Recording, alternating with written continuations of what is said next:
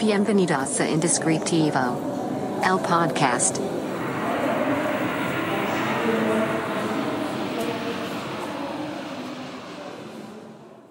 Hola, hola. Bienvenido a este tercer episodio del podcast Indescriptivo. Mi nombre es Carlos Cornejo, por si no me conoces. Eh, y bueno, antes de comenzar, quiero decir que el café de este episodio también es patrocinado por Café Relato. Síganos en Instagram. Pero bueno, el episodio de hoy se titula Emprendedurismo tóxico. Es un tema muy interesante. Eh, a lo largo de varios años, pues me he dedicado básicamente a trabajar con marcas y pues sí, también en la parte de nombres, pero también en la parte de pues construcción o asesoría en el tema de marcas. Hace unos años, eh, digamos que mi contacto más directo con el tema de emprendedores fue que eh, en la agencia donde yo estaba trabajando, pues éramos asesores de eh, Startup México. Ahí me tocó trabajar con alrededor de tal vez unos 30 emprendedores diferentes, 30 proyectos, eh, en un periodo de un año más o menos, donde pues yo iba liderando los, proyectos en el tema de marcas junto con un equipo, íbamos eh, modificando un poco de asesoría y creando igual pues las marcas de algunos de ellos. Y ese fue mi primer contacto y sobre todo de lleno con el tema emprendedor. Era la época donde había más apoyos de gobierno, donde nos vendían esta idea y este sueño de emprender y no ser empleado y crear y que las microempresas eran el sector más importante del país, etcétera, etcétera. ¿Y qué sucedió? Que hubo una gran cantidad de personas, eh, sobre todo gente universitaria, y recién graduados que probablemente no encontraban un trabajo como ellos quisieran, ganando lo que ellos quisieran, que decidía eh, pues emprender. ¿Cuál era el problema? Que la mayoría de ellos no debieron de haber emprendido. La mayoría de ellos no debieron haber emprendido en ese momento ni de esa forma. Muchos otros no, o sea, muchos otros estaban haciendo las cosas bien, pero la gran mayoría tenía muchos problemas. Y para este episodio quise como englobar los problemas más comunes que vi en ese momento y también a lo largo de varios años con el tema emprendedor. Porque como con toda relación, pues puede haber cosas malas, cosas buenas y cosas que en conjunto de las dos partes de esta relación, pues crea un ambiente tóxico. Vamos con el primer punto el primer punto es el tema de emprender por el simple hecho de ser emprendedor o emprender por emprender. Y esto es uno de los problemas principales. ¿Por qué? Porque como todos teníamos esta idea, y me incluyo totalmente, de que eh, el futuro era justamente de las microempresas y, empezar y lanzar un producto, lanzar un servicio, y ir creciendo y que en un par de años, muy, muy rápido, íbamos a ser como una empresa muy grande y que iba a cambiar al mundo, etcétera, etcétera, ¿no? Pero esto no estaba más alejado de la realidad, porque además eh, eh, empezábamos con la idea de sentarnos y pensar en, bueno, ¿cómo le vendemos algo que la gente, qué, qué está buscando las personas, ¿no? Era como, ve qué problemas tiene, identifica un problema y trata de arreglarlo. Y entonces así empezaban a surgir un montón de productos que estaban basados en una idea que ni siquiera sabíamos si era la verdad, porque pues estaban en lo que nosotros creíamos que la gente necesitaba, pero que probablemente la gente no quería, no necesitaba o no estaba dispuesto a pagar por algo pues así. Si nos ponemos a analizar realmente las empresas o los productos que han ido cambiando, innovando y modificando la manera en la que las personas viven, nos damos cuenta que surgen de una necesidad personal, de un problema personal y que resolvieron para ellos y que ahí después vieron una oportunidad de negocio. Pero siempre mantuvieron la idea de que era algo para mí, era algo propio. No se sentaron y empezaron a pensar, bueno, ¿qué necesita la gente? Si vemos varios ejemplos, eh, como Netflix, Netflix surge pues justamente de un problema que tienen eh, los fundadores y deciden arreglarlo y solucionarlo y de ahí crearon un negocio. Lo mismo con Apple, lo mismo con Amazon, etcétera, etcétera, etcétera. Muchas empresas muy exitosas eh, que han surgido de emprendimientos, pero la característica es que no emprenden simplemente por el hecho de quiero ser emprendedor, entonces voy a crear algo. No, tienen un problema personal, ni siquiera se enfocan en el mercado, qué es lo que quiere la gente, qué es lo que está... No, se enfocan en un problema que ellos tienen o tuvieron y de ahí crean una empresa, crean un producto, crean una solución, crean un servicio.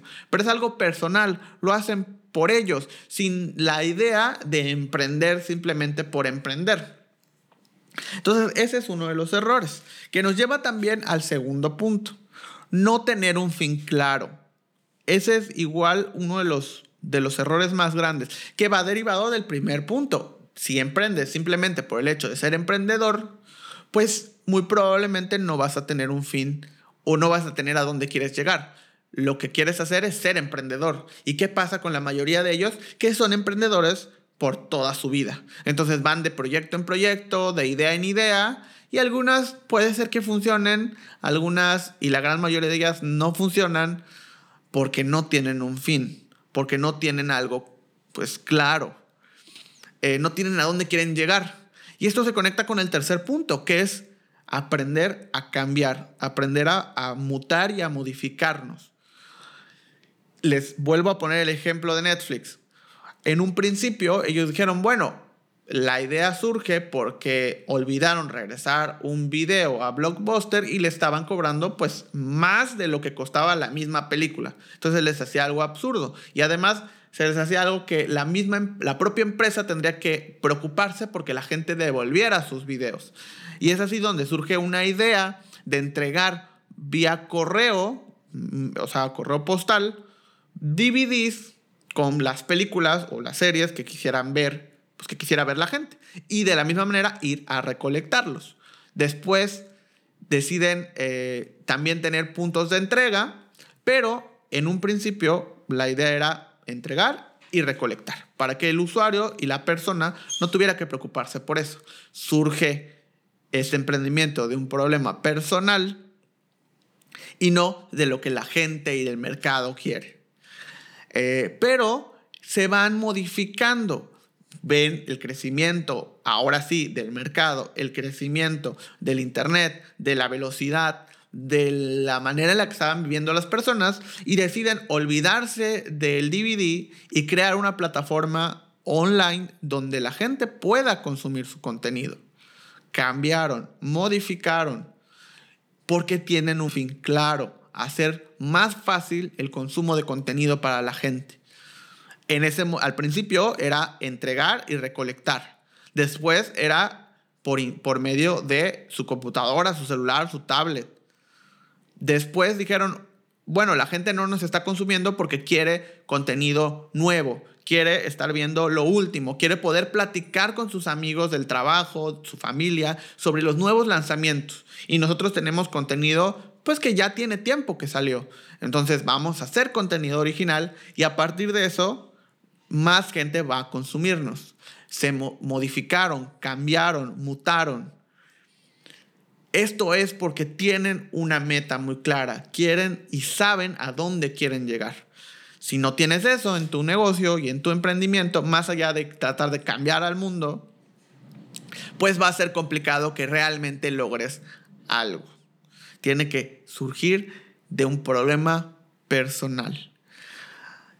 Y el siguiente punto, el número cuatro, es algo que vi muchísimo. Cerrarte a tu propia idea.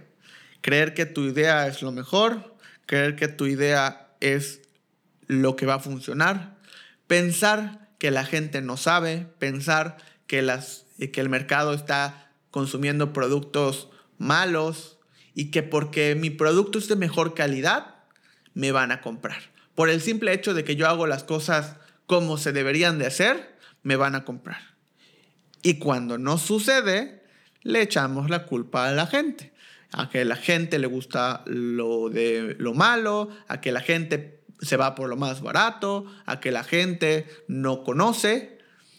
Y llegamos a una de las frases con las que menos me identifico y una de las frases que más conflicto me provoca, que es, tengo que educar al cliente. Es una frase con la que no solo no me identifico, sino que se me hace una frase complicada, difícil, algo que no que no va con mi filosofía. ¿Por qué? Porque yo, de manera personal, y esta es una opinión personal, no me siento con los conocimientos suficientes ni con las habilidades superiores a las demás personas como para decir lo que yo digo es lo correcto y te voy a enseñar lo que debes de hacer. No digo que esté mal que piensen así, pero yo no, no me identifico. Porque si alguien viene y quiere escuchar lo que, lo que puedo decir, a mí me gusta compartir mi conocimiento, compartir lo que sé, pero compartirlo, no tratar de enseñarle nada a nadie. Si alguien me quiere escuchar, como en este podcast, eh, pues con todo gusto, está increíble. Si alguien viene y me pregunta, si alguien quiere saber mi opinión, si alguien me pide que dé una conferencia o que opine sobre algo, pues lo puedo hacer. Pero no creo que yo tenga la capacidad de poder educar a alguien que probablemente no quiere ser educado en primer lugar. Entonces, es ahí donde me causa mucho conflicto esa frase y creo que viene derivada de justamente cerrarnos a que lo que nosotros sabemos, conocemos o creemos es lo mejor. Eh, todos hemos caído en eso. Yo he estado ahí también muchas veces. Lo importante es identificarlo y darnos cuenta que estamos cayendo en un emprendedurismo tóxico y que estamos a muy buen tiempo de cambiar y de modificar. Y otra de las cosas con las que me he encontrado a lo largo del tiempo, eh, por ejemplo, yo sí me dedico a la parte de marcas, a la parte de nombres, pero también me ha tocado pues dirigir marcas ya creadas eh, en su estrategia en medios, en su estrategia digital.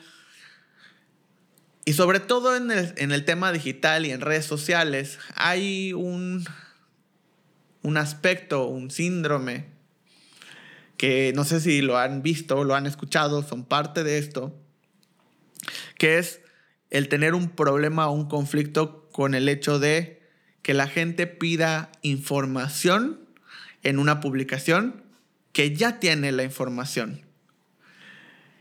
Eh, veo muchos posts, veo mucha gente quejándose de esto, veo inclusive como casi cadenas de oración para que la gente no pida información sobre una publicación que ya tiene la información.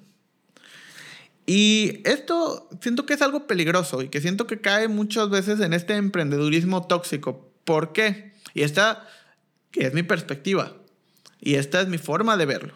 Si tu forma de verlo es diferente, me encantaría escucharlo, me encantaría que lo pusieras en comentarios y poder platicar sobre esto escríbeme un mensaje a mi cuenta de Instagram. Eh, me puedes encontrar como Carlos R. Cornejo, a la cuenta del estudio como Secret Name MX en Instagram. Eh, si estás viendo esto en YouTube, déjame un comentario. Si estás escuchando esto en alguna plataforma de podcast, te invito a que vayas a, Instagram o a YouTube a platicar sobre esto. Pero bueno, ¿cuál es mi perspectiva? Al final, eh, si tú quieres estar en redes sociales, tener una cuenta de Facebook, tener una cuenta de Instagram, más allá de solo tener un posicionamiento, pues estamos esperando vender. Y, sobre todo esto en un contexto de emprendedurismo, donde estamos creciendo, donde somos una microempresa, donde estamos empezando. Las redes sociales son el medio para la venta. Y en el momento, en el 2020, en el que se está grabando este podcast, donde todos estamos, o la mayoría de nosotros estamos encerrados, y las tiendas y los locales no están abiertos, las redes sociales pues son nuestro punto de venta principal. Entonces, si yo me preocupo por escribir el precio, las tallas, la información a detalle, tener todo en un post y que aún así la gente vaya y me diga, ¿cuánto cuesta? Oye, info, eh, ¿qué colores tienes? ¿En qué tallas? Etcétera, etcétera, etcétera. Que me pide información que ya está en la imagen, en el texto o en alguna parte de la publicación en la que están comentando. Y la gente se molesta.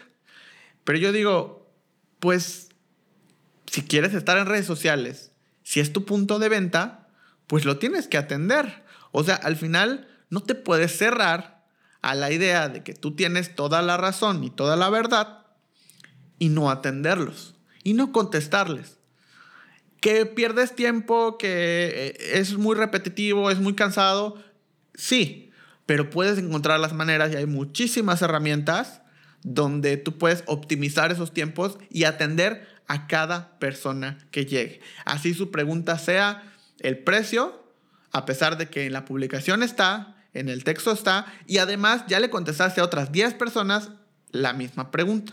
Tu responsabilidad como parte de ser una marca y querer estar en redes sociales es contestar a todas las preguntas que lleguen y atenderlos de una manera buena. Claro, no caer en provocaciones, por supuesto, pero si están preguntando un precio, si están preguntando información, a pesar de que esté ahí, ¿por qué no contestar? Imaginemos y traslademos esto a un ambiente físico. Es como si yo me molestara porque la gente entra a mi tienda, ve y no compra. Es como si yo me molestara por estar en, eh, pues atendiendo a la gente en, pues en mi tienda y que me pregunte el precio, me pregunte la talla, a pesar de que en la ropa, por ejemplo, está ahí la talla y tiene una etiqueta con el precio. ¿Es cansado? ¿Me lleva tiempo? Sí, pero es parte de mi trabajo, es parte de lo que tengo que hacer y por eso puse una tienda para atender a todas las personas que entren. Compren, no compren, me pregunten cosas redundantes o no me pregunten cosas redundantes. Porque si no, pues definitivamente yo no debería estar ahí. En el caso de Facebook, por ejemplo, y de alguien que está preguntando en una publicación información que ya está ahí, si a mí no me gusta contestar, pues definitivamente no debería estar publicando en Facebook absolutamente nada. Y recordemos, esta es mi perspectiva. No estoy diciendo que sea una verdad ni que sea lo correcto al 100%. Es simplemente como yo lo veo. Eh, a mí me pasa todo el tiempo. De repente tenemos cuenta, pues nuestra cuenta de Instagram, que es la que recibe más mensajes. Cada vez que lanzamos un curso, eh, trato de poner toda la información en el post, toda la información en historias, generar bastante contenido referente a esto. Y aún así me llegan mensajes de, oye, ¿cuánto cuesta? Oye, ¿de qué se trata? Oye, ¿qué es? Oye. Y pues obviamente consume tiempo responder. Simplemente he podido aprender a respuestas guardadas, a tener mi blog de notas, a tener cosas prediseñadas para poder contestar y dar una buena atención sin que me lleve mucho tiempo y responder la pregunta de precio 200 veces al día. No importa. Sabemos los que estamos en el ámbito creativo que para conseguir un cliente probablemente le tienes que cotizar a 50 personas y de ahí uno te va a contratar. Y es hacer 50 cotizaciones. Al principio, eh, pues yo generaba cotización por cotización y me tomaba el tiempo. Y después dije, pues me lleva muchísimo tiempo hacer esto y estoy haciendo 49 que no me contratan y una que sí. Bueno, ¿cómo lo optimizo? es lo que sí puedo hacer, o sea, no puedo hacer que la gente me deje de preguntar de esa manera. ¿Y por qué tendría que hacerlo? Pues lo que quiero es que me contesten y que me coticen. Sí puedo hacer optimizar mis tiempos. Y entonces es como encontré la manera de generar una cotización muy práctica, muy fácil y que así me escribas por WhatsApp, por Facebook, por Instagram, por correo, por YouTube, por donde quieras o me veas en la calle y me pidas una cotización. En ese momento, en menos de cinco minutos, te la puedo dar con detalles, precios, procesos, todo. Y de esta manera ya no solo le puedo contar a 50, le puedo contar a 200 en el día. Y me van a comprar 4 o 5. Pero le puedo contestar a esos 200 y esos 200 están llevando una buena y bonita experiencia. Tal vez no me van a contratar ahora, pero probablemente me contraten en un futuro. Una gran cantidad. Y ha pasado. Después de 3 o 4 meses que me cotizaron, me terminan contratando. Pero en ese momento yo pude haber descartado simplemente por el hecho de no querer contestar algo que ya está en la publicación. Entonces, eh, en conclusión, todos estos puntos, y hay muchísimos más, pero el hecho de emprender por emprender, el hecho de no tener un fin o no tener a dónde queremos llegar o por qué estamos haciendo las cosas, eh, no tener la capacidad de cambiar, mutar, modificarnos, cerrarnos a creer que lo que nosotros sabemos o conocemos es la verdad y tiene que ser la verdad para todos, es y son signos y símbolos de que estamos cayendo en un emprendedurismo tóxico, en algo que probablemente no nos lleve a, algo bueno o a tener un crecimiento importante. Y vamos a ser emprendedores por toda la vida sin llegar a, pues a algo, sin llegar a cambiar realmente, eh, pues algo no solo en nuestras vidas, sino de las de los demás, que era, al final, pues creo que es el objetivo principal de ser emprendedor, cambiar la vida de las personas, de alguna manera. Entonces te invito a que analices lo que estás haciendo, a que analices la manera en la que estás haciendo las cosas y una de las principales eh, maneras de hacer las cosas que tenemos en el estudio, en Secret Name, es cuestionarnos absolutamente todo. Nunca estamos conformes con lo que hacemos y siempre nos estamos cuestionando la manera en la que se hacen las cosas. Así surgió Secret Name, así se fundó y continúa después de un año de la misma manera. Vamos cambiando todos los días. Y eso es a lo que le puedo atribuir eh, el crecimiento que hemos tenido. No puedo decir si es un éxito o no, pero por lo menos un crecimiento ha habido y sé que lo que estábamos haciendo un año, hace un año y lo que estamos haciendo hoy es muy diferente y ha evolucionado y ha crecido de muy buena manera. Te invito a que te cuestiones todo, te invito a que veas si caes dentro de algo que tiene que ver con el emprendedurismo tóxico y que me platiques, me dejes en los comentarios eh, qué piensas de este episodio, qué te parece, ¿estás de acuerdo? ¿No estás de acuerdo? Me encantaría que no estuvieras de acuerdo para poder platicar sobre el tema y que pues disfrutes esta, esta plática tanto como yo la disfruté. Les recuerdo que cada episodio, a partir del episodio anterior, del número 2, les dije que les iba a dejar una eh, referencia eh, de contenido, una referencia, vamos a decir, creativa o de inspiración, que iba a ser totalmente random, de muchos tipos o estilos de contenido, pero que se me hacía interesante y que es algo que les puede ayudar. El de esta semana les quiero recomendar eh, una sección en un canal de YouTube. El canal de YouTube, no sé si lo conocen, es un youtuber bastante conocido y famoso que se llama, tiene de hecho muchos canales, y se llama Fede Lobo. Dentro de su contenido en YouTube eh, está una sección que se llama La historia en un video. La historia en un video de algo, ¿no? Sobre todo hace películas, series, eh, a veces algunas novelas. Y lo interesante es que te puede explicar de una manera muy entretenida, muy divertida y sobre todo muy corta toda una historia. Pueden ser muchas películas, puede ser toda una serie, puede ser una sola película. Y esto me gusta mucho y trato de verlo eh, porque me enseña dos cosas. Uno, que podemos reformular las historias que ya conocemos para hacerlas interesantes, porque muchos de esos videos son de películas y series que yo ya vi muchas veces y que verlas en un solo video se me hace interesante. O sea, realmente vuelvo a tener interés en esa historia, a pesar de que ya la he visto y me la sé de memoria. Entonces, hay manera de hacer cosas que consideramos aburridas o conocidas de una manera muy interesante. Y también me enseña que podemos resumir nueve horas de contenido en un video muy, muy corto.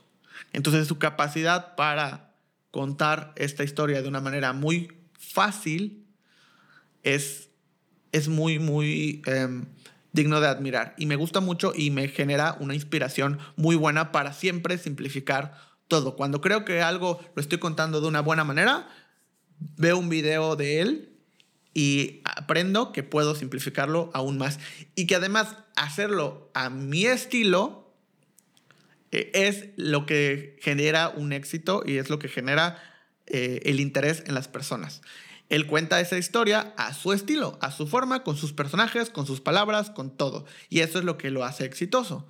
Entonces, no importa que esa historia ya le hayan contado mil personas más, siempre lo vas a poder hacer interesante si lo haces a tu estilo, sin tratar de copiar, ni de recrear, ni de modificar lo que ya existe. Entonces, te invito a a ver, si no lo conoces, eh, esta, esta sección dentro de su canal de YouTube. Te repito, Fede Lobo, la historia en un video.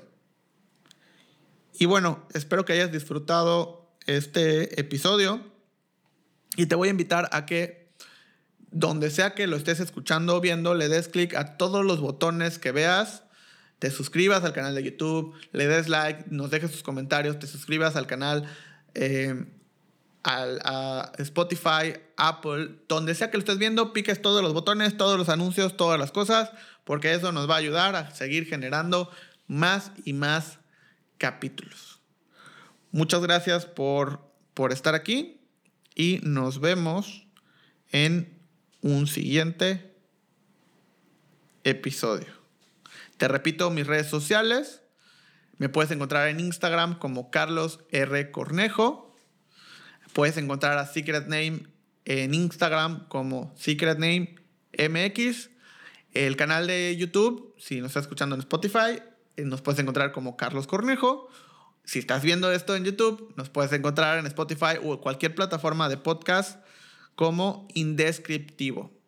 Recomiéndanos, compártenos y sobre todo me dio mucho gusto que eh, que mucha gente que estuvo escuchando el podcast, que ha estado escuchando el primer episodio y el segundo episodio, nos han eh, etiquetado en Instagram sobre todo y nos da mucho gusto poder compartirlo. Entonces, compártenos en tus historias y te vamos a repostear y dinos todo lo que pienses de este, de este episodio. Por favor, vamos a querer eh, pues, escucharte. Si quieres que hablemos de algo, de algún tema en particular, eh, también mándanos un mensaje y con todo gusto lo vamos a ir armando, considerando y pues platicando sobre todo esto. Nos vemos la siguiente semana.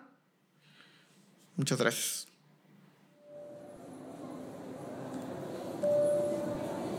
Esto fue Indescriptivo. El podcast.